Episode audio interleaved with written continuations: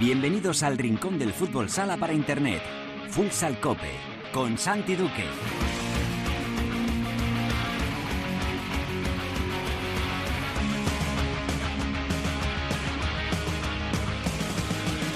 Hola, ¿qué tal? Bienvenidos a Futsal Cope, la casa del fútbol sala en cope.es.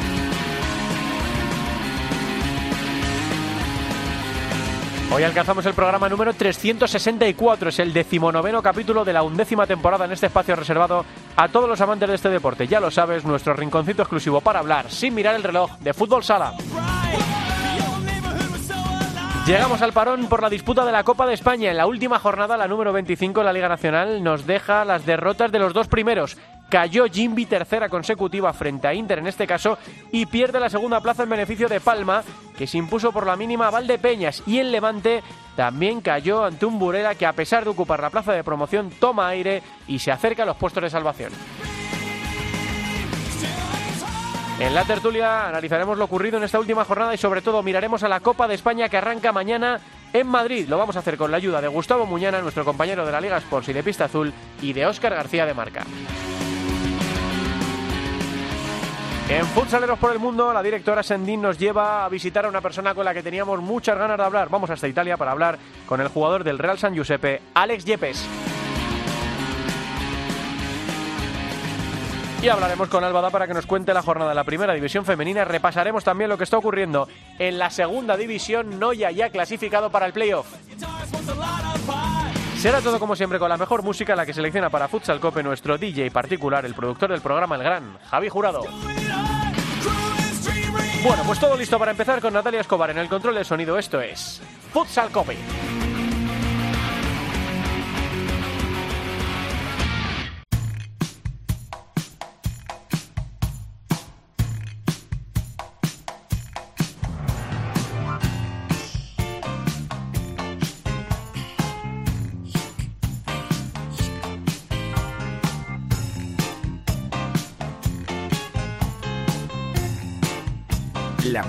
División en Futsal Cope.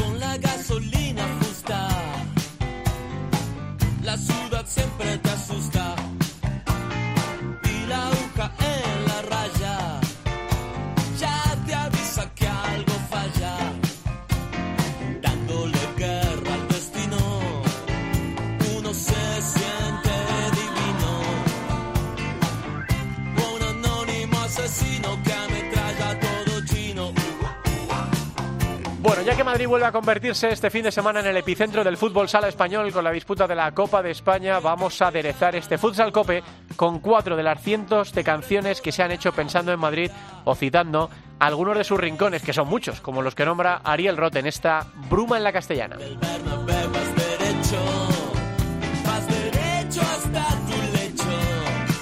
La Copa de España, pero se disputó este fin de semana pasado la jornada número 25 de la Liga Nacional de Fútbol Sala en Primera División. Una jornada que, como siempre pasa en la previa de la Copa, pues dejó algunas sorpresas. Por ejemplo, que cayeron Jimby, lo hizo ante Inter Movistar eh, por 3 a 4, y cayó también Levante, el líder de la liga, el equipo más en forma del campeonato, perdió en su visita a Lugo, en su visita a Burela por 3 a 1. La victoria le sirve a Burela para tomar aire, eh, para ocupar ahora mismo la decimoquinta posición, que eh, le condenaría, entre comillas, a jugar ese partido eh, o esa eliminatoria tan dura que es la promoción de descenso. Es eh, una novedad este, este año, pero le libraría del descenso directo y además Burela se acerca y mucho a las posiciones que te libran de toda pena a final de, de temporada. Estamos en comunicación con su entrenador, con Sito Rivera. Hola, mister, ¿qué tal? Muy buenas tardes. Hola, buenas tardes. Bueno, cumples casi, casi, Sito, un mes en el cargo desde tu eh, llegada a Burela. Eh, y lo haces de la mejor manera posible, con esa victoria eh, frente al Levante, que es uno de los mejores equipos de la liga, ahora mismo el mejor equipo de la liga. Eh, es una buena forma de, de cerrar este primer mes de, de competición desde tu regreso, ¿no? Bueno, la forma sería cerrarlo con otra victoria hoy, ¿no? Pero sí, la verdad es que nosotros trabajamos bien contra Osasuna y contra Santa Coloma, pero el marcador fue no fue favorable, ¿no? Y contra Levante hicimos un gran partido, sobre todo en defensa. Le agradecemos a Sito todavía más la, atención porque, bueno, esto solo ocurre en fútbol sala, esto en cualquier otro deporte eh, de los eh, mainstream, como dicen ahora, tú llamas a un entrenador en día de partido y normalmente no, no te atiende. Por eso la, la familia del fútbol sala es tan grande, porque hoy Burela juega partido aplazado de la jornada número 19 a las siete y media de la tarde frente a Córdoba. Eh, bueno, otro de los partidos contra equipos de los que se dice de tu liga, ¿no, Sito? Que, que puede ser muy, muy, muy importante para eh, coger dinámica, ¿no? Justo antes de, de este parón por la Copa de España.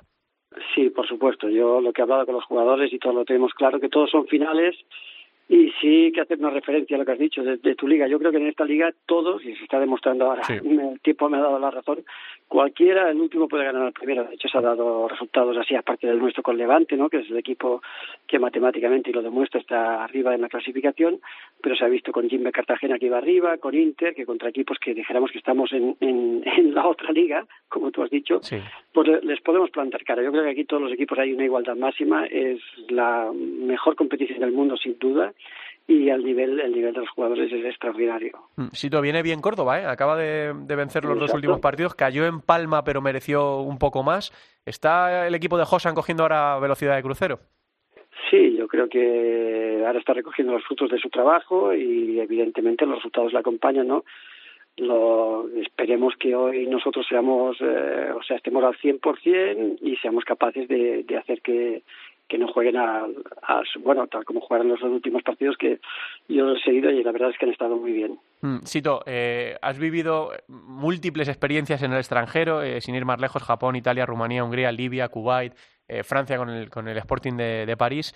Eh, ya habías entrenado en la élite, en la Liga Nacional de Fútbol Sala, antes de, de marcharte a, a, esa aventura por el extranjero. ¿Qué Liga Nacional de Fútbol Sala te has encontrado? Eh, eh, porque estabas trabajando en, en, Manresa, pero la vuelta a la primera división, ¿cómo está siendo en este primer mes? ¿Qué sensaciones tienes?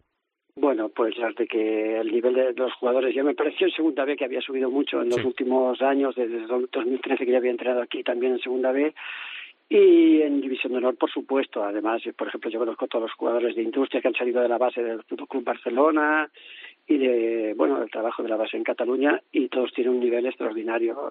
Sin ir más lejos, el otro día contra Osasuna yo lo pude comprobar. Y aquí es, es difícil jugar, eh, sobre todo a nivel defensivo.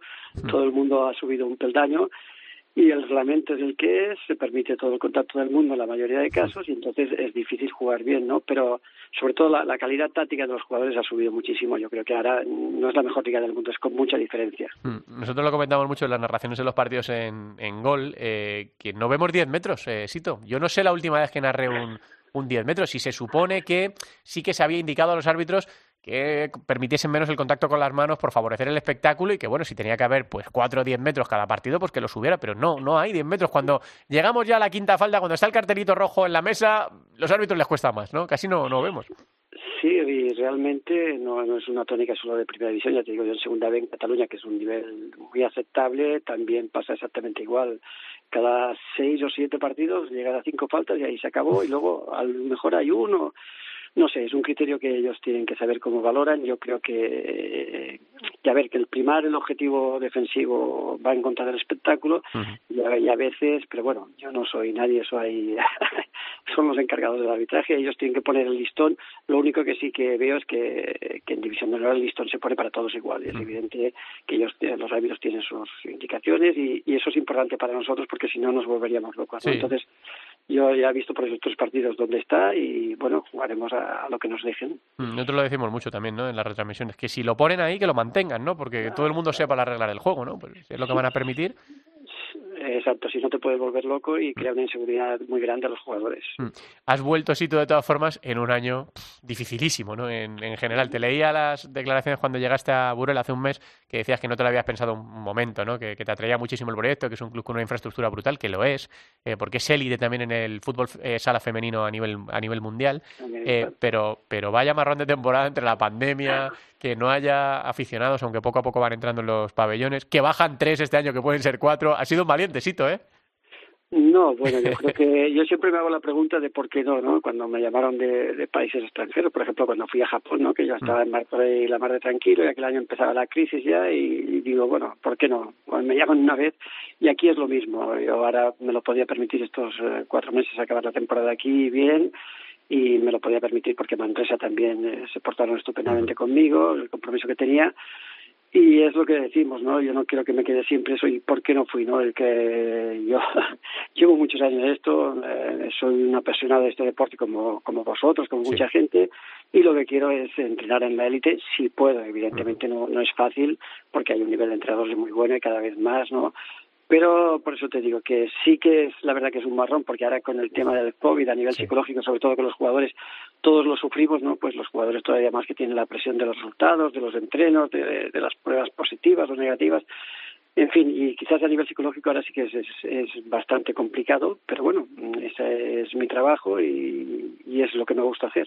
Sito, ¿hasta eh, cuántos equipos metes en, en el jaleo de, de, la pelea por mantener la, la categoría? Porque ahora mismo bueno, Parrulo lo tiene muy, muy difícil, además con unas condiciones, eh, lo veíamos este pasado fin de semana en Sevilla, con 10 jugadores justos, las rotaciones van eh, justísimas y están plantando cara, ¿no? Empataron en Murcia, perdieron por la mínima contra Jaén, el otro día en la primera parte dieron mucha guerra al Betis, pero lo tienen muy difícil. Y luego estáis ahí en un pañuelo, bueno, Antequera también un poquito más descolgado, pero más cerca, Peñíscola, Burela, Rivera Navarra, Córdoba, pero es verdad que Córdoba tiene eh, menos partidos que nadie, ¿no? Que tiene ahora mismo 22, va a recuperar uno con vosotros esta noche. Y luego ya hay un pequeño corte ahí con Jaén. ¿A cuántos crees que podemos meter en el lío hasta el final? Eh, ¿Cómo se va a resolver este, este descenso a Segunda División? Pues yo creo que tú lo has definido muy bien. Eh, hasta Jaén, o sea, los que estamos aquí, en, queda, no sé, en tres partidos puede cambiar todo totalmente porque porque hay muchas sorpresas, ¿no? Y no hay no hay un claro favorito que diga, no, este, este equipo en su casa es muy fuerte, no, cualquiera yo creo que como está la liga, cualquiera puede ganar a cualquiera. A ver, hay, hay algunos equipos, evidentemente, que por plantilla sabes que van a ser más regulares. Eh, por ejemplo, estabas hablando de Parrolo y le faltaba a Adri, que es un jugador muy importante. Claro, eso, por ejemplo, es un ejemplo. El Fútbol Club Barcelona, pues si falla un jugador Ferrao, eh, quien sea, ¿no? Pues eh, pueden, pueden solventarlo, ¿no? Los equipos más modestos lo tenemos más, más difícil. Pero yo creo que en esta lucha vamos a estar los que, los que tú has dicho ahora, vamos a estar seguro hasta, hasta que queden dos jornadas o hasta la última jornada incluso. Sí, la verdad es que yo siempre lo digo, ¿no? Que disfruto mucho, entre comillas, que se me entienda bien, de la pelea por el descenso, porque es una pelea verdaderamente apasionante, porque ganar títulos y hay equipos que su escudo se lo exige, pero no pasa nada si al final no ganas un título, ¿no? Eh, no pierdes la categoría, no depende de los patrocinadores, pero es que la supervivencia de muchos clubes está en quedarse en primera división y este año, después de los no descensos de la pasada campaña, es que bajan tres, que si el equipo del subcampeón de segunda división está bien, que pueden ser cuatro, es que eh, es una pelea tremenda y yo creo que cuanto más equipos implicados haya, pues más bonito va a ser, ¿no? Y, y... Yo creo que sí, la competición es dura, es máximo nivel y, es, y esto es lo que hay. El que, no, el que no quiera que no entre. Yo creo que, como tú dices, es bonito para el espectáculo, bueno, la incertidumbre de saber sí. qué va a pasar, ¿no? Si no ya sabes quién va a ganar, pues oye, no, no tiene mucha gracia. La lástima es que ahora, bueno, ahora vuelven a empezar a venir espectadores al pabellón. Sí porque bueno por los medios de comunicación estamos siguiendo muchos partidos ahora por suerte se pueden seguir un montón también. Uh -huh. y entonces un poquito de eso tirar para que el fútbol sala sea lo que lo que nosotros deseamos no que para mí es un gran espectáculo ya hace muchos años y que algún día lleguemos a que sea olímpico de verdad no sí sí. Ojalá. Primero a ver si se puede no que sea profesional no que eso le va a dar un escalón muy, muy alto y luego efectivamente ese sueño que todos que todos tenemos. Me quedan dos por hacerte cito eh, más generales de, de lo que está pasando este año en la en la primera división. Te sorprende no ver ni a Inter, ni a Barça, ni al Pozo en las tres primeras posiciones? Eh, ¿La pedazo de temporada que están firmando Levante, Jimby y Palma o Palma y Jimby? Bueno, pues es, es, lo que tú has dicho ahora. Hay equipos que se han sabido adaptar muy bien a la situación y quizás otros compiten en varios frentes a la vez también y, bueno, han tenido más dificultades eh, a nivel a nivel organizativo, me imagino yo, ¿no? De jugador, porque por jugadores y por calidad las plantillas que has dicho son son superiores, ¿no? Eso no es, no es ningún secreto, ¿no? Pero también es lo mismo, Jimby está haciendo una gran temporada y ahora lleva tres semanas ya que, bueno, que equipos de abajo pues le han podido plantar cara, ¿no? Sí. Entonces yo creo que es una cuestión psicológica muy importante este año, ¿eh? Más, más que a nivel de, de físico, táctico y, y, sobre todo también decirte que, que el nivel de los jugadores es, es, muy bueno. Vamos, yo estoy siguiendo ahora y haciendo escutir de todos los equipos y, y ya, ya los veía, ¿no? Pero sí. ahora, ahora, más convencido de que el nivel, o sea, el trabajo que se ha hecho de base aquí en España ha sido extraordinario los últimos 7 8 años, seguro. Sí, la última. Eh, aprovecho tu presencia para preguntarte por la Copa. Eh, ¿Cómo ves esta Copa de España de, de Madrid que empieza mañana? Eh, los cruces son a cada cual mejor, ¿no? Porque pff, verdaderamente son muy, muy bonitos. Eh, eh, a, alguno puede parecer eh, que llega más favorito, como por ejemplo el Levante Zaragoza, pero mira, es que vosotros acabáis de tumbar al Levante, ¿no? De señalarle un poco el camino a David Marín de por dónde se le puede meter mano a, al equipo de Diego Ríos, ¿no? Y luego ese Pozo Barça, eh, bueno, el Jimmy Valdepeñas que abre el, la competición, eh, el Palma Inter que ya se va convirtiendo en un clásico de la Copa. Eh, ¿qué, ¿qué, te dice esta Copa de España? ¿Qué, ¿Qué, crees que va a pasar? Mira, de entrada es corrobora lo que yo siempre he pensado. La Copa es la competición más bonita y es una lástima que no pueda vivirla porque siempre que he podido he asistido. No, creo que es la competición más bonita para nuestro deporte porque nos encontramos allí un montón de gente que llevamos mucho en esto, pero llevamos menos, pero ya más eh, muy apasionada con el público. Este año va a ser un poco light, pero no por los equipos, no sino por las circunstancias. Entonces yo creo que puede haber sorpresas seguro. Y es más, yo ahora mismo, si me dijeras, oye, vete Sí. a apostar, Venga. no sabría por qué ir a apostar. No, no, que no sabría. Yo te diría a voleo por, por amistad o por buena relación que tengo con la gente en particular, pero seguramente yo ahora no podría un duro por nadie, porque es, es muy difícil. Yo creo que los ocho equipos están bien y en cualquier momento cualquiera a un partido puede ganar. Bueno, pues vamos a salir de dudas eh, en nada, ¿no? Porque esto echa a rodar mañana en el, en el Wizzing Center, así que lo, lo disfrutaremos de esta manera distinta, eh, como se pueda, pero lo, lo disfrutaremos porque efectivamente es, es un torneo precioso. Sito, que eh, un placer poder charlar un ratito tranquilos aquí en, en Futsal Cope. Mucha suerte para lo que resta por temporada y bienvenido de nuevo a tu casa, que es la, la Liga Nacional de Fútbol Sala, la primera división. Un abrazo muy grande. Un abrazo, muchas gracias. Sito Riveras, el míster de Burela que consiguió ganar por 3 a 1 a Levante, que coge aire y que hoy se va a enfrentar frente a Córdoba Patrimonio en otro de esos partidos que puede ser decisivo para, eh, para Burela y para el desarrollo de esa parte baja que está tan, tan emocionante. Llegamos a la tertulia.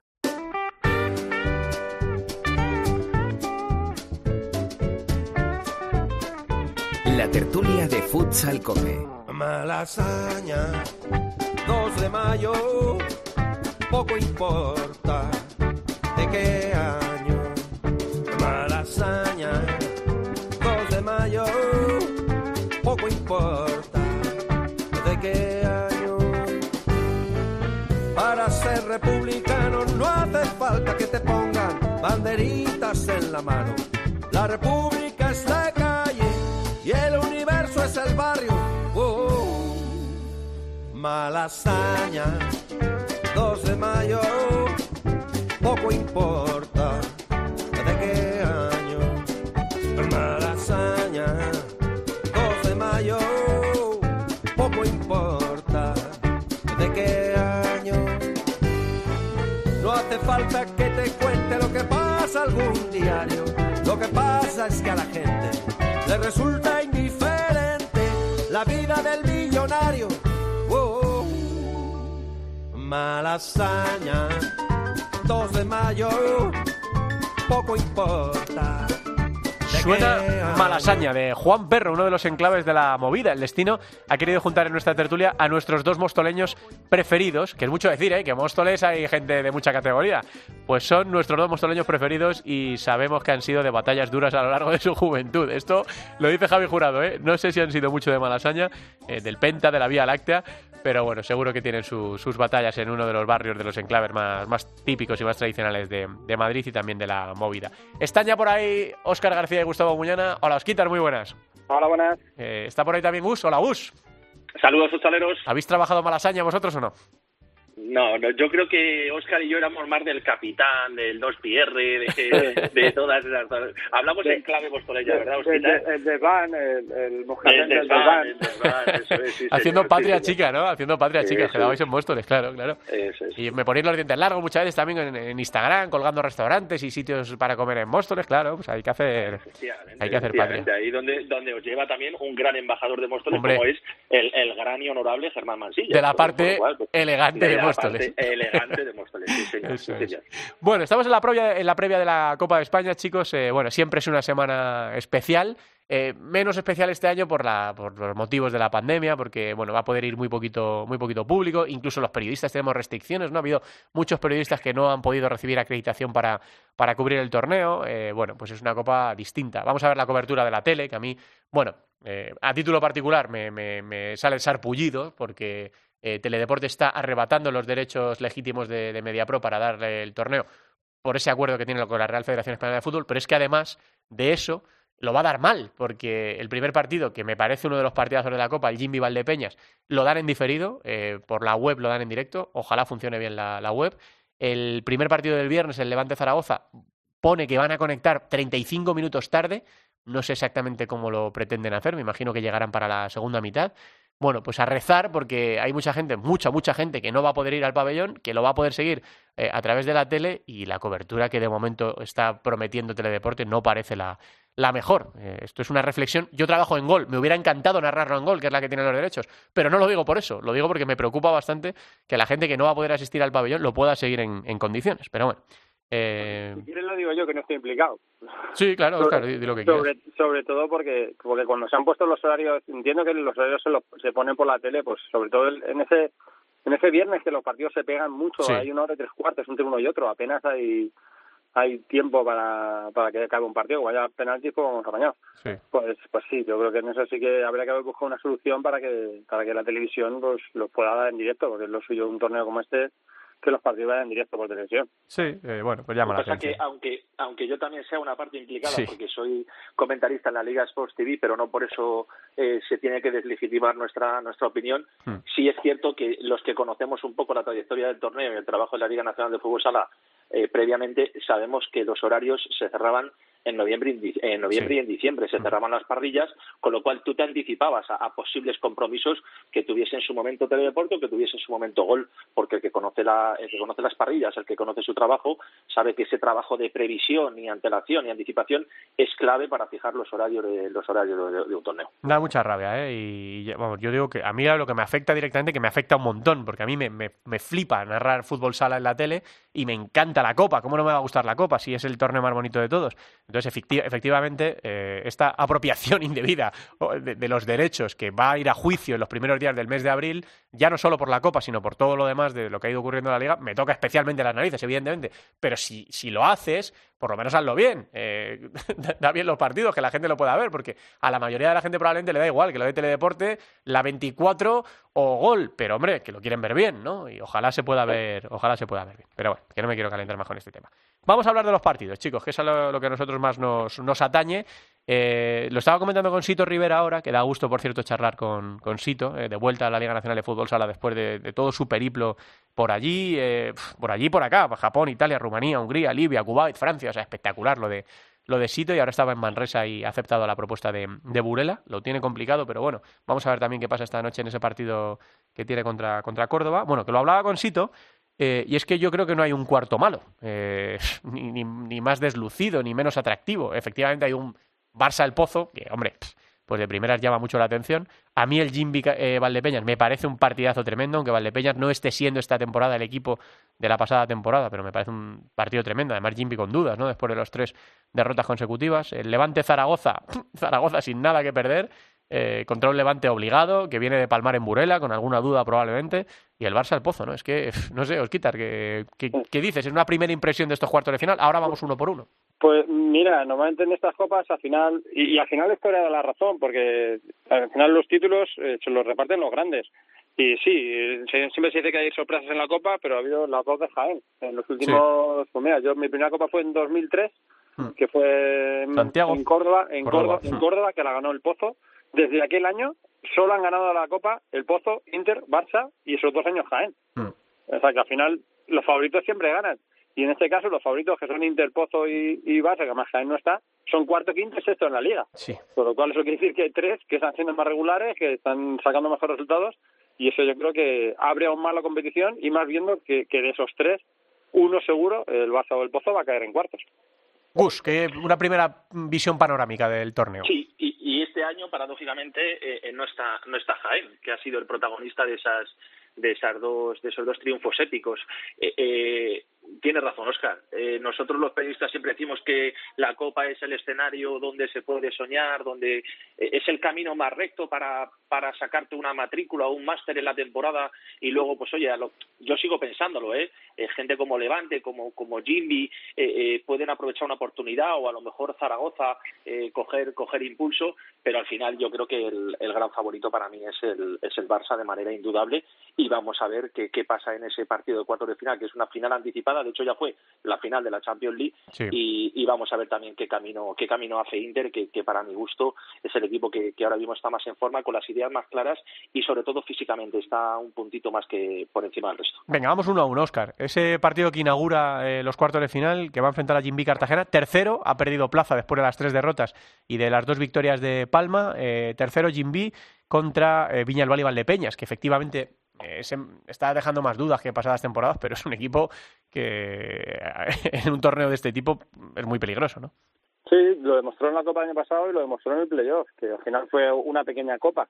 Al final es un equipo que, compite en este tipo de situaciones. Yo creo que al final estos torneos y siempre barremos para casa, pero al final los porteros son, son muy importantes. Hay que ver al nivel en el que está Edu, que, que no está todo fino que estaba el año pasado esa temporada, pero yo creo que creo que Jimby ha tenido que sacar eh, buena lectura de estos de estos partidos, las últimas derrotas. Duda viene diciendo que no le viene mal del todo el venir picados y venir que, con, con la motivación de dar la vuelta a la situación sí que veo favorito por la situación a, a Jimby, pero hay que ver esa raza competitiva de, de Piñaroli, que además también pierde a Rafa Rato, un jugador importante Sí. que ya lo perdió en la Copa pasada y que yo creo que es un jugador muy importante por, por lo que juega y por lo que contagia a los demás. Mm, Da rabia lo de Rafa, pero ha pillado el COVID. Eh, afortunadamente, afortunadamente no se ha convertido en un foco en el vestuario de, de Valdepeñas, así que bueno, pues eh, le echaremos mucho de menos a, a Rafa Rato. Gus, ¿qué quieres decir de este primer cuarto Sí, de final? sobre todo sobre todo en el papel de canalizador del juego, que yo creo que es el, el, gran hándicap que está teniendo este año Viñalbal y Valdepeñas. Eh, un conductor de juego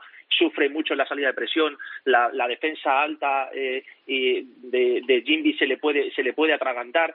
Sí es cierto también que el juego de pívot, un José Ruiz que esperemos que pueda jugar, van a sufrir mucho, Solano, Baltiño percutiendo constantemente, incluso Marinovich metiéndose ahí arriba de, falso pívot.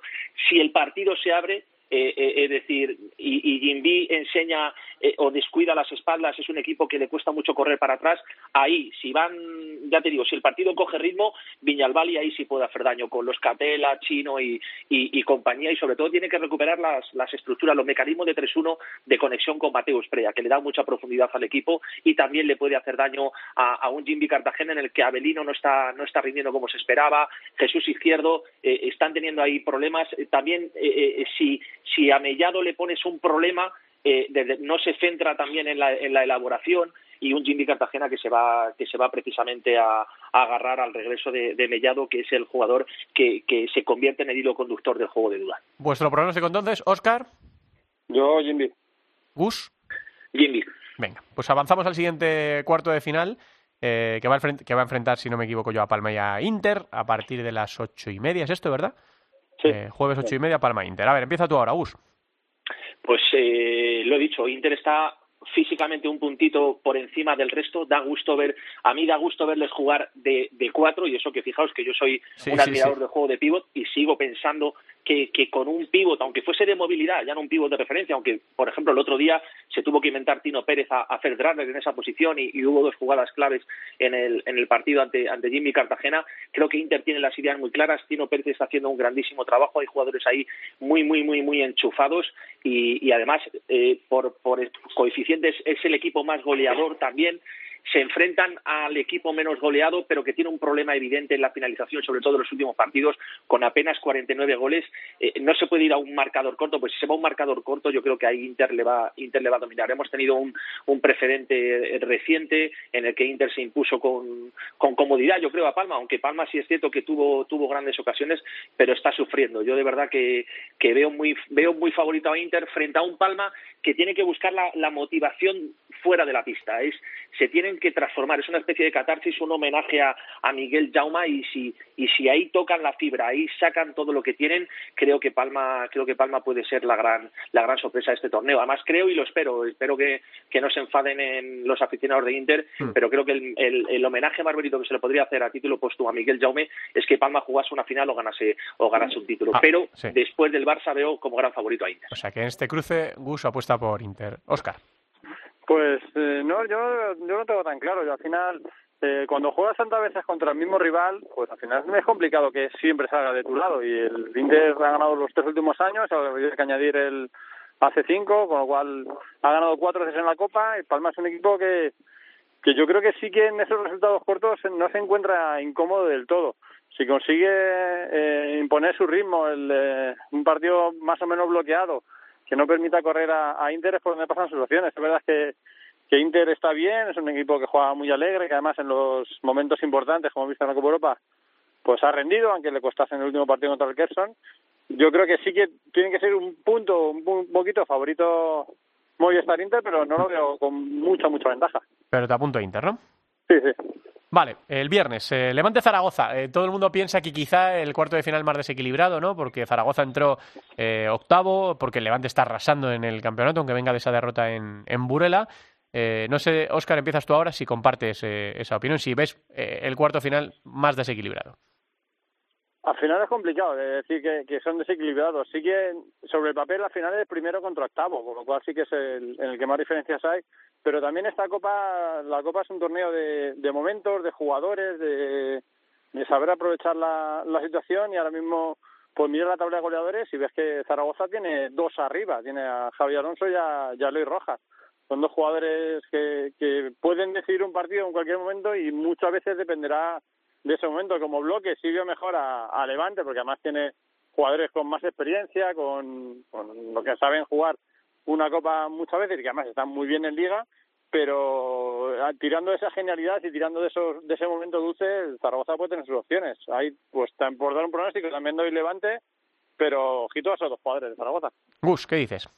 Sí, la clave es lo que ha dicho lo que ha dicho Oscar, los bloques, es decir, la idea de juego de Levante está muy consolidada, dos rotaciones muy claras, alternan diferentes modelos diferentes modelos tácticos. Creo que Zaragoza puede sufrir con los pivots, con, con la fijación de, de Pedro Toro y la fijación y la movilidad de, de Esteban, el juego de cuatro de- del Levante y, creo que el equipo de, David Marín ahí, ahí va a sufrir. Solo tiene un especialista defensivo que es Adri Ortego y, y- luego tiene que recurrir a Retamar y a Basile y vamos a ver si Basile juega porque últimamente ha, ha desaparecido un poco de los planes de, de- de David Marín. Y en Zaragoza tiene que funcionar la segunda unidad. Está funcionando, lo ha dicho Oscar con datos.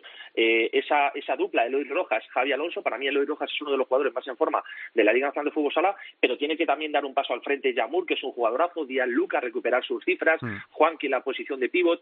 Es decir, hay que recordar que este es un equipo en el que está jugando eh, Oscar Villanueva de, de- de improvisado pívot también. Es decir, es un equipo con una plantilla al final eh, eh, muy ajustada y en ese sentido Levante tiene Levante tiene, tiene mayor ventaja para llevar al partido a un, a, a- a un partido muy físico, eh, muy largo, muy intenso y ahí yo creo que Levante puede sacar puede sacar provecho. O sea, los dos Levante, ¿no? Sí. Os apunto. Bueno, y el último, el Pozo Barça, el más difícil de, de pronosticar, a pesar de que todas las últimas veces que se han visto con cosas gordas en juego, eh, el Barça es la bestia negra de- del Pozo. Ahora empiezas tú, Gus. Pues la verdad es que yo le veo le veo muy favorito, sobre todo en el, en el aspecto defensivo. ¿eh? Eh, aunque en el partido Zaragoza tuvo ahí un... lo- todos los partidos Barça-Zaragoza son una locura, pero salvo eso le, veo tremendamente tremendamente efectivo a nivel defensivo, muy bien organizado, eh, prácticamente no, es- no están echando en falta en pista, en números. Obviamente en el vestuario sí le están echando en falta a Sergio, a Sergio Lozano, pero le veo muy le veo con las ideas muy claras en el momento en que, que llegan estas grandes citas todos afilan el todos afilan el colmillo hay nueva junta directiva hay muchas cosas en juego hay renovaciones en juego que se están que se están negociando creo que el creo que el Barça en estas situaciones se maneja muy bien pero el Pozo Murcia si es capaz de apurar a recuperar esos lesionados que tiene, llega también en una buena dinámica. Me interesa mucho, me interesa mucho ver los planes de partido de- del Barça, si va a buscar al Pozo, del Pozo si va a buscar al Barça con esa defensa alta y a lo mejor el Barça, el Barça le espera y hace un partido más inteligente. No lo sé, me interesa mucho ver los planes de partido y en función de eso, pero a priori hoy doy favorito al Barça. Pues nada, Osquitar. No, pues también, al final, para mí el Barça no es que sea favorito en, esa, en ese partido. Yo creo que es el favorito en el título, que además es un equipo que, que compite muy bien en este tipo de situaciones, que le hemos visto en principio de temporada eh, sacar muy malos resultados en Liga, pero llegar a Champions y ganarla, eh, llegar a la Copa del Rey y ganarla.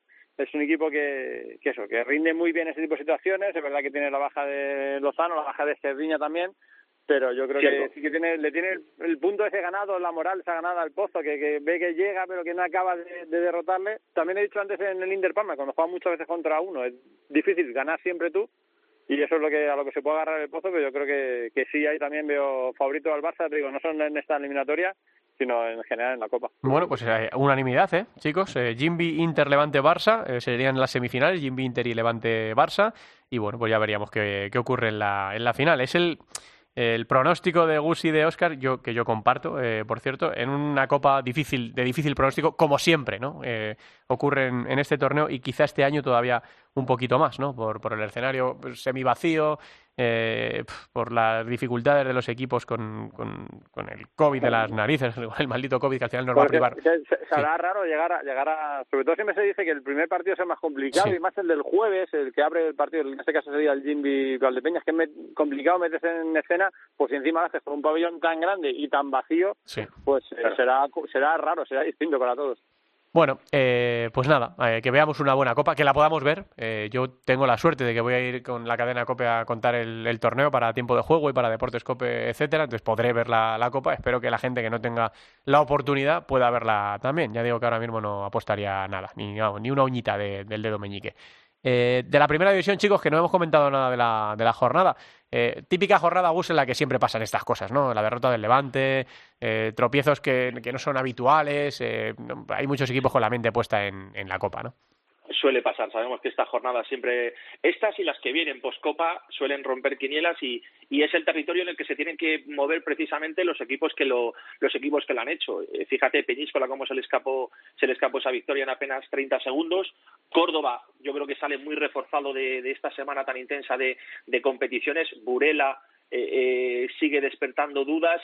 Bishokeru Mantequera está ahí en el, en el filo, filo, y aunque tenga enfrentamientos directos, yo creo que todavía es posible, está todo muy apretado, y Oparrulo, que aunque con Maca ha pegado un cambio, pues es muy difícil. Sin Adri, el soñar en la permanencia es casi utópico. Haría bien Jaén en empezar a mirar hacia abajo, ¿eh? Sí. en, empezar a, en empezar, en empezar a exigirse porque, porque aquí ya no hay vuelta atrás, ¿eh? y esto se acaba, y, y una temporada para el Jaén en blanco, sin Copa del Rey, sin Copa de España, sin, sin playoff, para mi gusto sería un fracaso. Mm, Mira, Sito, eh, cuando le preguntaba a Sito Oscar, ha metido incluso a Jaén en la lucha por, el, por evitar el Que la descenso. dinámica, la dinámica es muy mala, ¿eh? No, y porque Sí, encima hay eh. una decimoquinta plaza a la que está a cuatro puntos. eh, y vamos a ver qué pasa con el partido de esta noche de Burela.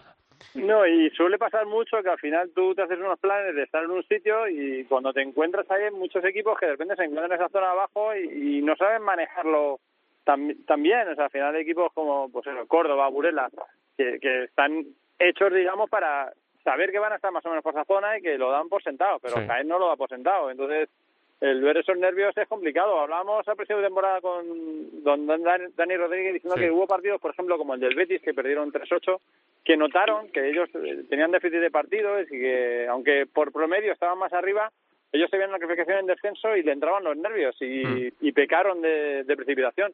Sí. Y eso le puede pasar al equipo, que se ve allá abajo y quieres hacer más de lo que debes y al final te metes un problema. Mm, A nosotros nos lo contaba Pato. Aquí nos dijo, la esperanza que tenemos nosotros es que hay equipos que están implicados y que no pensaban estar implicados. Y nosotros sabíamos que el barro era nuestro territorio durante toda la temporada. Eh, descenso, no descenso, promoción, nos salimos un momento, ahora nos volvemos a meter. Dice, pero por ejemplo, por ejemplo, Gus Peñíscola no creo que tuviese todos los planes de estar ahí metido en el lío. O Jaén, ¿no? No, exactamente. Yo también Peñíscola es otro de, los, de las grandes decepciones de la temporada. El, el cambio de banquillo tampoco ha, tampoco ha surtido efecto y, y, y la verdad es que es un equipo que se ha metido ahí que, que se va a tener que remangar, como dice Pato, para, para entrar en el, en el barro. No me gustaría, Santi, acabar Sí. sin hablar del Betis, de verdad. O Claro. sea, se habla muy poco. Hay, hay entrenadores que tienen mucha publicidad y otros que no tienen mucha. Juanito es uno de ellos, de verdad. Es un currante lo que ha hecho esta temporada, el del Betis, estrenándose en primera, con una, con una plantilla con tres retoques, tres retoques muy buenos, pero tres, tres retoques, creo que tiene mucho mérito, le mete cuatro puntos ahora mismo a, a Zaragoza, aunque tiene dos partidos menos Zaragoza y uno también Osasuna, que le lleva cinco, pero creo que tiene la permanencia prácticamente asegurada, que era lo que se le, lo que se le exigía, creo que pedirle más al Real Betis en su estreno en primera, que no pasara apuros, me parece a mí por lo menos desmesurado y creo que está haciendo un temporadón. El otro día decía Miki una, una frase que me pareció muy interesante y la ha recogido en Twitter, que es, es el primer equipo de su liga y, y lo está demostrando, va en esa octava posición, va a poner muy, muy, muy caro, muy caro los, los playoffs, el top 8 y de verdad está haciendo un, te- está haciendo un temporadón Juanito al frente del Real Betis y se está haciendo acreedor de, de esa renovación que yo creo que, que va a llegar en breve. Mm, eh, pues nada, eh, lo vimos el otro día en, en gol, eh, a Betis y a Oparrulo, y Oparrulo dando la cara en la primera mitad y, y saliendo, por ejemplo, mejor que el Betis y teniendo ocasiones hasta donde le llegaron las pilas, ¿no? Eh, bueno, pues bastante está haciendo Oparrulo que lo va a intentar pelear hasta, hasta el final. Así que bueno, pues eh, volveremos a, hablar de la liga. Eh, efectivamente, como dice Gus, nos costará un poco, como dice Oscar también, coger temperatura, ¿no? Porque nos pasa siempre después de las, de las copas. Así que nada, a partir de mañana disfrutemos de la Copa de España de, de Madrid eh, y luego ya nos centraremos en, en un tramo apasionante con la Final Four de la Copa del Rey, la final a 8 de la Copa de Europa, que eso tiene una pinta tremenda, los playoffs y todas las cosas chulas que están, que están por venir. Chicos, que me encanta teneros en días importantes. Hoy es un día importante siempre la previa de la Copa. Así que nada, que he disfrutado mucho charlando un ratito de, de lo que está por venir y de lo que está pasando esta temporada. Un abrazo enorme a los dos. Un abrazo, para todos. Venga, llegamos al viaje por el mundo con Teresa Sendin.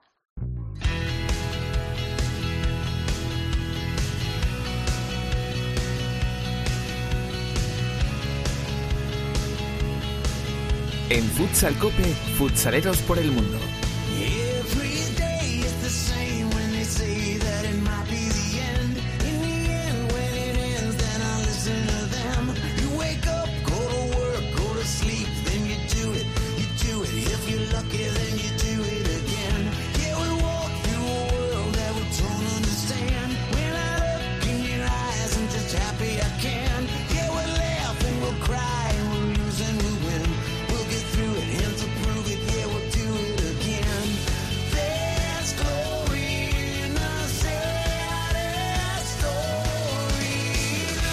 Sintonía de futsaleros por el mundo en Futsal Cope. Saludamos a la directora Sendín. Hola Teresa, ¿qué tal? Muy buenas tardes. Buenas tardes, ¿qué tal? Bueno, pues nos cogemos la maleta y nos vamos a Italia a hablar con una persona con la que teníamos muchas ganas de hablar. Pues sí, es una de las personas que más echamos esta temporada en falta en ese 40 por 20 de la Liga Española. Y es que se va a encarar estas eh, últimas fechas eh, la fase regular de la Liga Italiana y con el objetivo de conseguir asentarse en esa Serie A. Y creo que ya nos escucha el jugador del Real San Giuseppe, Alex Yepes. Alex, ¿qué tal? Hola, ¿qué tal? Muy buena, encantado. Bueno, ¿cómo estás viviendo esta que es tu primera temporada en el extranjero? Bueno, pues una temporada, la verdad, que, que diferente, pero pero bonita. Es decir, no puedo decir eh, nada malo de- del club donde estoy, porque la verdad que, que desde el primer momento me han acogido con las puertas abiertas, eh, me facilitan cualquier cosa. eh, la verdad que, que, que están siendo mejor de lo esperado, porque al final, eh, pues las aventuras que han podido tener otras eh, personas, otros jugadores en Italia, al final, pues siempre siempre vienes con un poquito de miedo pero es cierto que, que yo la verdad no, no puedo decir nada malo del club. Eh, estamos eh, ahora ya última, bueno, nos quedan tres partidos de liga y uno de, Copa de Italia que lo jugamos este sábado. Bueno, vamos a ver si logramos el objetivo de, de la salvación, ya que ha sido un año un poco atípico para nosotros. Esas, lo comentabas tú, estas últimas jornadas de la, de la, de la fase regular en Italia y ese partido de, de Copa, el objetivo es asegurarse esa plaza para seguir en la Serie A y no tener problemas de última hora. Por supuesto, ahora mismo estamos eh, fuera de, de los puestos de descenso, eh, un puesto por encima, y tenemos enfrentamiento directo la, la semana que viene, el sábado que viene, contra Lido di Ostia, que es eh, justo el equipo que está arriba nuestro, y lo tenemos el, el Golaveréis ganado, ya que en su casa ganamos 1-4. Y bueno, eh, al final depende de nosotros, lo tenemos en nuestra mano, y, y ahora más que nunca, pues tenemos que, que estar unidos, y yo creo que, que lo vamos a sacar para adelante. Eh, además, en estas últimas eh, jornadas habiste repescado a un gran conocedor de la Liga Italiana en los, en los banquillos, que es eh, Julio Fernández. Sí, sí, la verdad que sí. Yo, yo sinceramente no lo conocía cuando cuando llegó aquí, pero bueno, es verdad que que mucha, bueno, incluso Fernandao me ha hablado mucho de él porque me escribió un, un mensaje diciendo, ¿tienes a Julito allí? Digo, sí, sí, yo no lo conocía. Pero la verdad que es un buen entrenador, es un, un entrenador diferente que, que da mucha libertad a, a, la hora del juego, que, que la verdad que, yo estoy muy cómodo con él. Las cosas que hay que decirlas como son y, es verdad que nos ha dado como otro aire diferente. Eh, ¿Cómo está siendo la temporada para un jugador como tú, que solía estar acostumbrado a pelear por los puestos de cabeza y ahora tiene que pelear por seguir en primera división en Italia? Bueno, al final eh, mi salida de, del pozo ha conllevado muchas cosas, eh, obviamente cosas que, que uno mismo no, no quería que pasaran, pero al final, eh, como, como se dice, hablándote como si fueras una amiga, eh, hay que buscarse la vida como sea.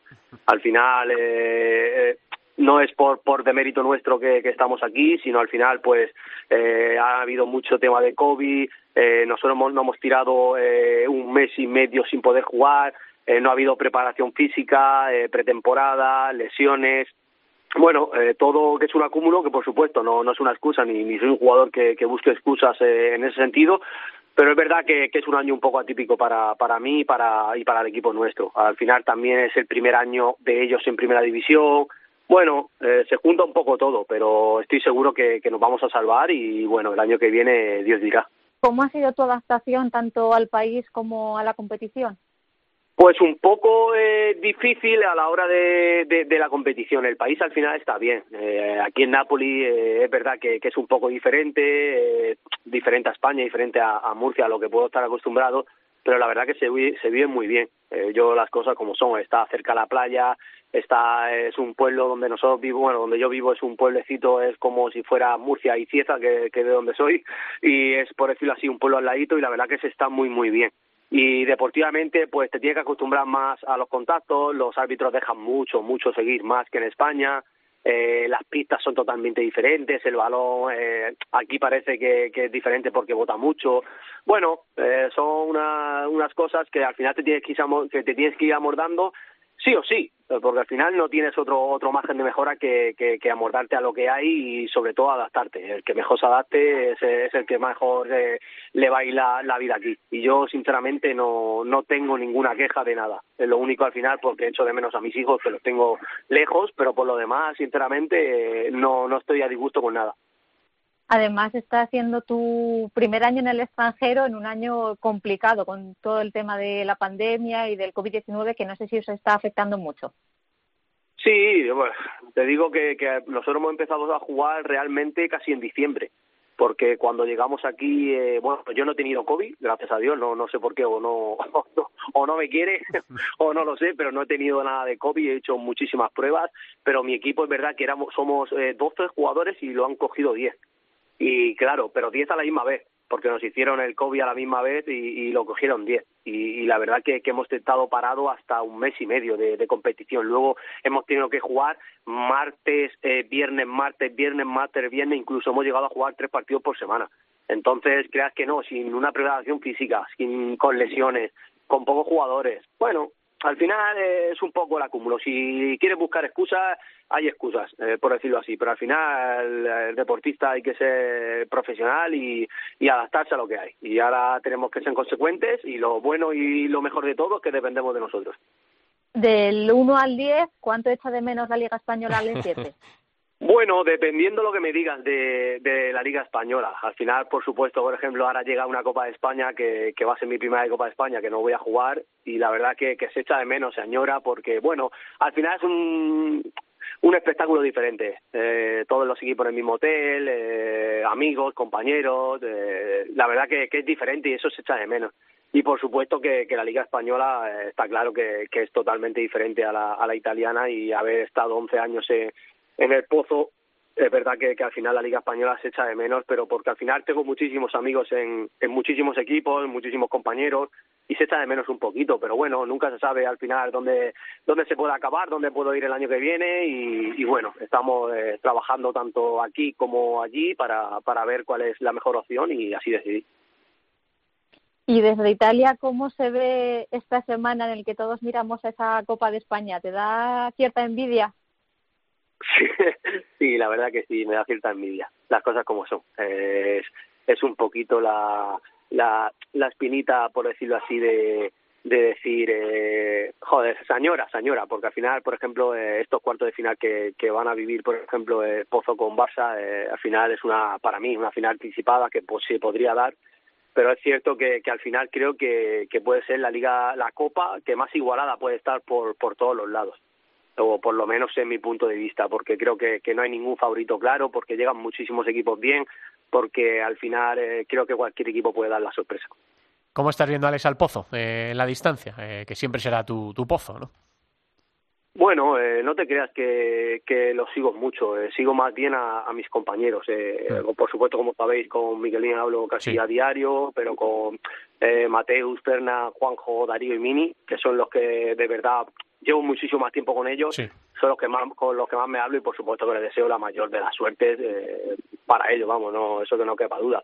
Pero es verdad que, que estoy un poco alejado de, de aquello, sobre todo por, porque no no es bueno tener en la cabeza el pasado, al final es una etapa de mi vida que, que ha pasado, que, que ha pasado y que no me arrepiento y por supuesto que he sido súper feliz. Pero bueno, al final ha habido personas que han decidido que, que eso sea así y, y yo tengo que mirar para adelante como cualquier otro trabajo, como cualquier otra circunstancia de, de la vida. Mm, Eh, Alex, ya la última, ponnos los dientes largos un poco. Eh, Real San Giuseppe eh, es eh, la sede es Nochera Inferiore, eh, la ciudad donde vosotros vivís. Sí, es que Sí, estoy, correcto. estoy viendo en el mapa, eh, yo estuve en esa zona, en la costiera malfitana, hace unos años, que es una pasada, una pasada. Sí, Eh, Está muy bien. Bueno, se conduce como, como se conduce, ¿no? Que Es, di- es di- es diferente, es diferente, es diferente. peligrosísimo. Yo alquilamos el coche en Nápoles y bajamos conduciendo hasta Positano, que es donde teníamos la casa, y bueno, eh, fue una cosa de locos, ¿no? Ya le cogí el truco y bueno, pues más o menos me, me defendí. Eh, qué maravilla toda esa zona, ¿verdad? Eh, Positano, eh, Sí, Praiano. es, muy bonita. La, la pena es que está todo cerrado, eh, porque aquí el COVID es verdad que, que son muy son mucho más estrictos que, que en Ujú. España. Eso sí te lo puedo garantizar porque aquí, eh, por ejemplo, está la, el tema del ejército, está en la entrada y la salida del pueblo, siempre te piden un, tienes que llevar un papel justificante para ir a entrenar porque cambias de municipio. Eh, está todo realmente cerrado a partir de las 2 de la tarde, creo que es. Está Sí. todo, todo cerrado. Eh, solamente las comidas pueden ser para llevar. Eh, Es totalmente diferente a España, porque yo he estado en España en Navidad y, Sí. bueno, España, en Murcia. eh, y es totalmente diferente. Está todo abierto hasta una hora, obviamente, con restricciones de mascarillas, de cuatro en una mesa, etcétera, sí. pero no es como aquí. Aquí eso no existe. Tú aquí vas a la playa y hay playa. Sí. Pero no hay restaurante, no hay eh, nada para, para poder hacer. Bueno, pues a ver si con un poco de suerte eh, eso se relaja con la vacunación y en estos meses que vienen hacia el verano poder disfrutar de, de esa zona que es una, una, una barbaridad de bonita y bueno, de los pueblecitos ahí en los acantilados, las playas como tú dices, que bueno, eh, teniendo las playas que tenemos en España tampoco tienen nada que, ¿no? Porque hay mucha piedra y tal. No, no.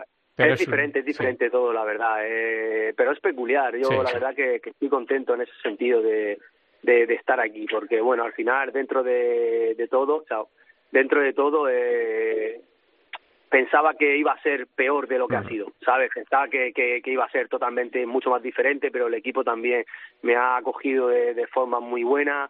Eh, al final nos hemos hecho muy buenos compañeros, quedamos para comer en casa de, de los compañeros, para hablar, para es muy buen rollo. Ujú. ¿Sabes? No, no me lo esperaba tan bien así, por decirlo de alguna manera. Pues mira qué bien, Alex, que la experiencia dentro de lo traumática que fue tu salida de- del pozo y lo valiente que fuiste marchándote a Italia en un año tan, tan difícil, ¿no? Por, por el tema de- del COVID y todas las circunstancias, pues que la Sí. experiencia esté siendo buena. Así que a disfrutarlo hasta el final. Eh, aquí te echamos de menos, eh, ya lo sabes. Y bueno, pues como tú dices, no sabemos qué nos deparará el futuro, así que Eso es. ya nos contarás. la vida está llena, la vida está llena de sorpresas. Ya nos contarás, Alex. Un abrazo muy grande y mucha suerte para Un lo que está abrazo por muy venir. grande, un saludo, muchas gracias. Un Alex. Yepes, el diablo de Cieza, ¿cómo le echamos de menos en la Liga Nacional de, de Fútbol Sala a Alex? Lo que ponía en la pista, lo que daba dentro y fuera, eh, un- una persona brutal, de Alex Yepes, que hemos tenido la suerte de disfrutarlo un montón de, de temporadas. Bueno, Teresa, pues no sé qué, si te queda algo por, por contar en esa sección de noticias de, de nuestros futsaleros. Pues tenemos que decir que Ramiro Díaz se ha despedido de su aventura en Kuwait después de más de cuatro años en la Liga Kuwaití.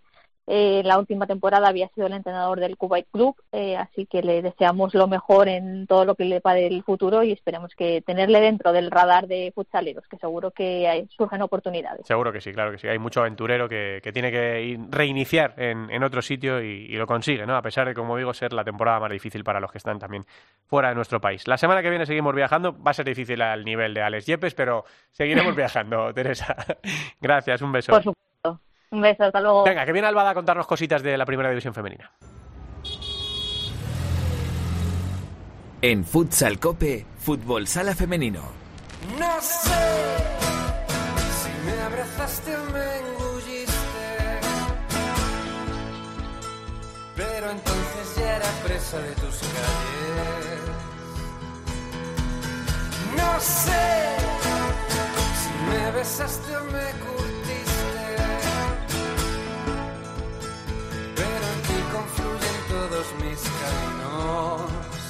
y tu luz hoy me atraviesa cada día. Mira, mira, Alba, qué declaración de amor de un gallego a la ciudad de Madrid. Es Soel López, eh, un coruñés, cantándole a Madrid con esta canción que lleva su, el nombre de nuestra ciudad, eh, Madrid. Eh, que hay mucho gallego enamorado de Madrid, Alba, ¿eso es así o no? Muy buenas.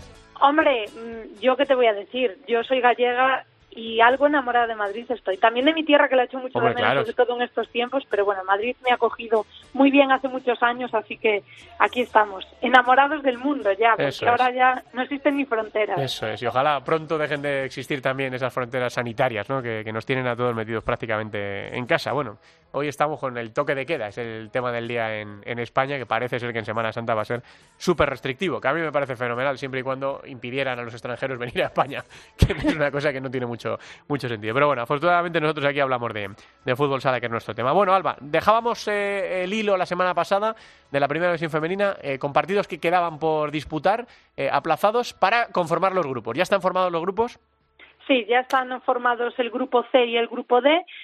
Repasamos los equipos que van a estar primero en el grupo C, que son los cuatro primeros del grupo A y del grupo B, así que Atlético Navalcarnero, Burela, Roldán, Melilla Torreblanca, Pollo Pescamar, Alcorcón, Móstoles y Ourense en Vialia son los equipos que van a luchar, los ocho equipos que van a luchar por ese título de liga. De estos ocho, los cuatro primeros son los que jugarán esa Final Four por el título de liga y en el grupo D, que han, se han clasificado del quinto al noveno del grupo A y del grupo B, está eh, formado por Universidad de Alicante, Leganés, Sala Zaragoza, Rayo Majada, Onda, Peñas Clubes, Viajes Amarelle, el de Deportivo, Ciudad de las Burgas, Intersala y Chalo Calacant. Estos son los diez equipos que van a estar en el grupo D. Hay una novedad Sí. que ahora se vuelve a disputar una fase regular, como nunca habíamos vivido un formato eh, de esta envergadura, pues eh, se vuelve a, a disputar una fase regular, pero cada equipo se va a enfrentar a los equipos que no se haya enfrentado antes. Es decir, que cada equipo va a jugar contra los equipos que estaban en el subgrupo contrario al suyo en la primera fase. Así que no veremos, por ejemplo, un Futsi Ourense y sí veremos un Futsi eh, Burela porque estaban en diferentes grupos. Eso en cuanto al grupo C, que como decimos, del primero al cuarto son los que jugarán y disputarán el título de liga y en el grupo D, en el subgrupo D, 10 partidos, 10 jornadas, 10 equipos, que también se va a hacer lo mismo, se van a enfrentar a los equipos que no se hayan enfrentado en esa primera fase. Y los equipos clasificados solo los cuatro primeros son los que se van a salvar y no van a tener que sufrir nada porque ojo aquí cuatro equipos van a descender a segunda división y el quinto y el sexto que queden van a hacer a disputar la fase de promoción igual que, que hay en el resto de, de categorías. Así que de los diez que hay en el subgrupo D seis van a estar en la cuerda floja. Así que eh, va a estar muy disputado. Creo que este nuevo formato, lo decíamos, no sé si la semana pasada o hace dos, Sí. no nos gustaba al principio, pero es cierto que le está dando una emoción que igual en otras temporadas no había, porque ahora todo el mundo se está jugando la vida, así que va a ser muy complicado eh, que haya equipos que se descuelguen o que haya equipos que no se estén jugando la vida en cada jornada, con lo que le va a dar mucha más emoción a lo que resta de temporada. Pues sí, al final, eh, bueno, ha habido cosas eh, que han cambiado por el COVID, como por ejemplo la Liga de Campeones masculina, que la han, la han mejorado. Sí. Y yo creo que la emoción que están dando ahora en la primera división femenina y en la segunda división, los grupos y eso, yo creo que, no sé si se quedará o no, Alba, pero, pero yo creo que lo hace más emocionante. Sí, bueno, no sé si se va a quedar porque como van a descender tantos equipos, luego mantener dos grupos no sería tan viable. Es cierto que este año, como no ha habido descensos y sí ascensos, pues había una cantidad de grupos que era imposible hacer una liga regular.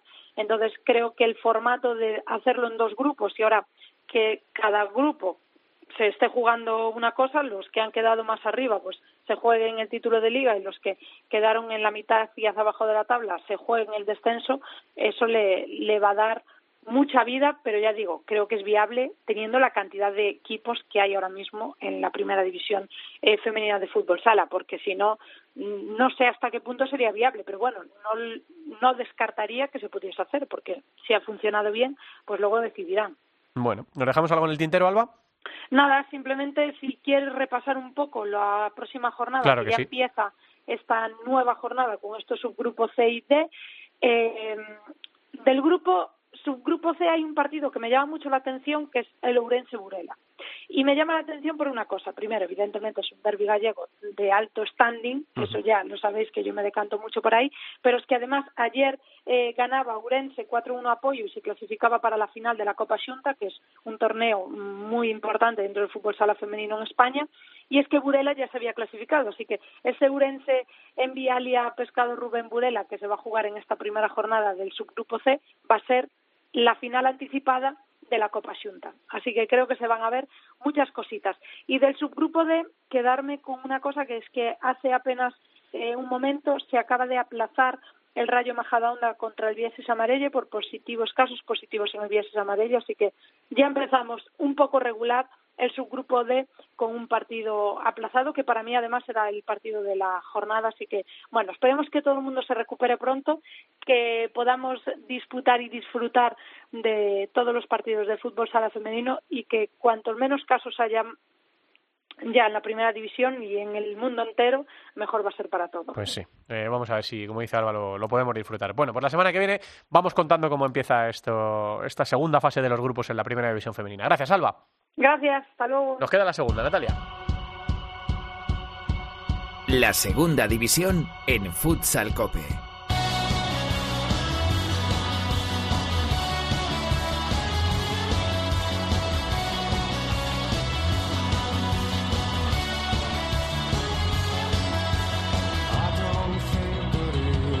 Bueno, pues están pasando cosas también en esta segunda fase, en el grupo de ascenso y en el, de descenso, por ejemplo, que Noia Portus Apóstoli ya es matemáticamente equipo del playoff. Resultados de la jornada número 4, Barça B2, Talavera 7, se ha dejado ir completamente el Barça, eh, que no tiene opciones evidentemente de ascenso. Elegido Futsal 3, Noia Portus Apóstoli 4, sigue elegido Futsal sin ganar y este resultado a Noia le da la clasificación matemática. Manzanares Jesús el Hidalgo 4, Atlético Benavente 1, ha ganado todos los partidos en la segunda fase el equipo de Juanlu y Atlético Mengíbar 1, Unión África Ceutí 2. En la jornada número 5 veremos un Manzanares Jesús el Hidalgo Unión África Ceutí, partidazo. Atlético Mengíbar Noia Portus Apóstoli, Barça B, Atlético Benavente y Talavera elegido Futsal. Ahora mismo la clasificación en este grupo ya con Noia. eh, como digo, eh, clasificado matemáticamente, tiene segundo Unión África Ceutí, muy buena fase también de- del conjunto del norte de, de África. Tercero Manzanares, que eso es el Hidalgo. Y cuarto elegido Futsal, que ha caído desde esa segunda posición hasta la cuarta. Atlético Mengíbar tiene opciones de meter en el lío elegido Futsal, que como digo todavía no ha ganado en esta segunda fase. Esto es lo que está pasando en el grupo del ascenso. Vamos a mirar también cómo marchan las cosas en el grupo del descenso, donde se disputó también la jornada número 4. Está por venir la jornada número 5 este próximo fin de semana, enseguida la repasamos, pero en la jornada número 4 estos fueron los resultados en el grupo. Descansó Alcira, Jerubés Santiago Futsal 4, Elche 4, Leganés 5, Full Energía Zaragoza 4, Rivas 1, El Pozo Ciudad de Murcia 6 y Móstoles 2, Bisontes Castellón 3. En la jornada número 5 tendremos los siguientes partidos, descansará Bisontes, Elche Rivas, El Pozo Ciudad de Murcia Leganés, Full Energía Zaragoza, Móstoles y Alcira, Jerubés Santiago Futsal. Vamos a repasar también cómo está la clasificación aquí, que ya saben, los cuatro últimos bajan directamente a Segunda B. Alcira es primero, seguido de Full Energía Zaragoza, que es segundo.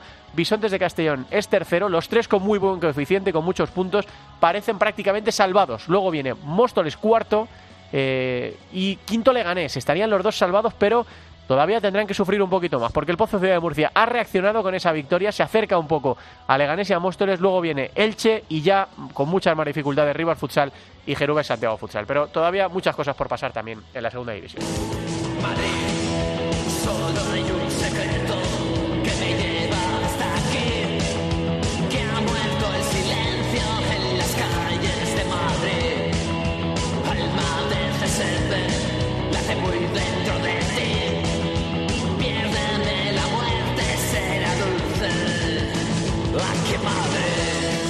En las calles de Madrid, de Loquillo, podríamos haber elegido a Joaquín Sabina para cerrar con clases de Futsal Cope dedicado a la Copa de España en el Wizzing Center, pero lo hacemos con este catalán enamorado de Madrid, con Loquillo, otro de los grandes nombres propios de la música española, rock ochentero del bueno, para terminar este capítulo.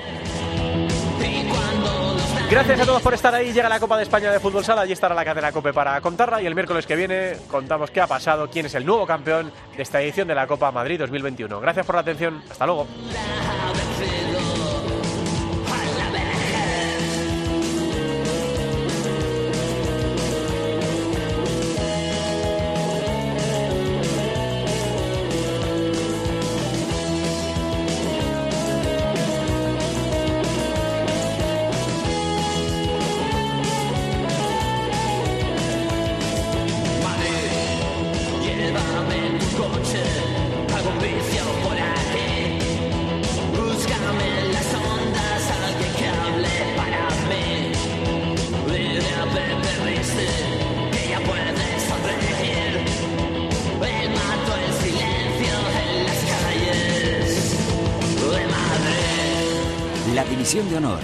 División de Plata, el fútbol sala femenino, los jugadores españoles fuera de nuestras fronteras, la selección, todo el fútbol sala en cope.es. Futsal Cope.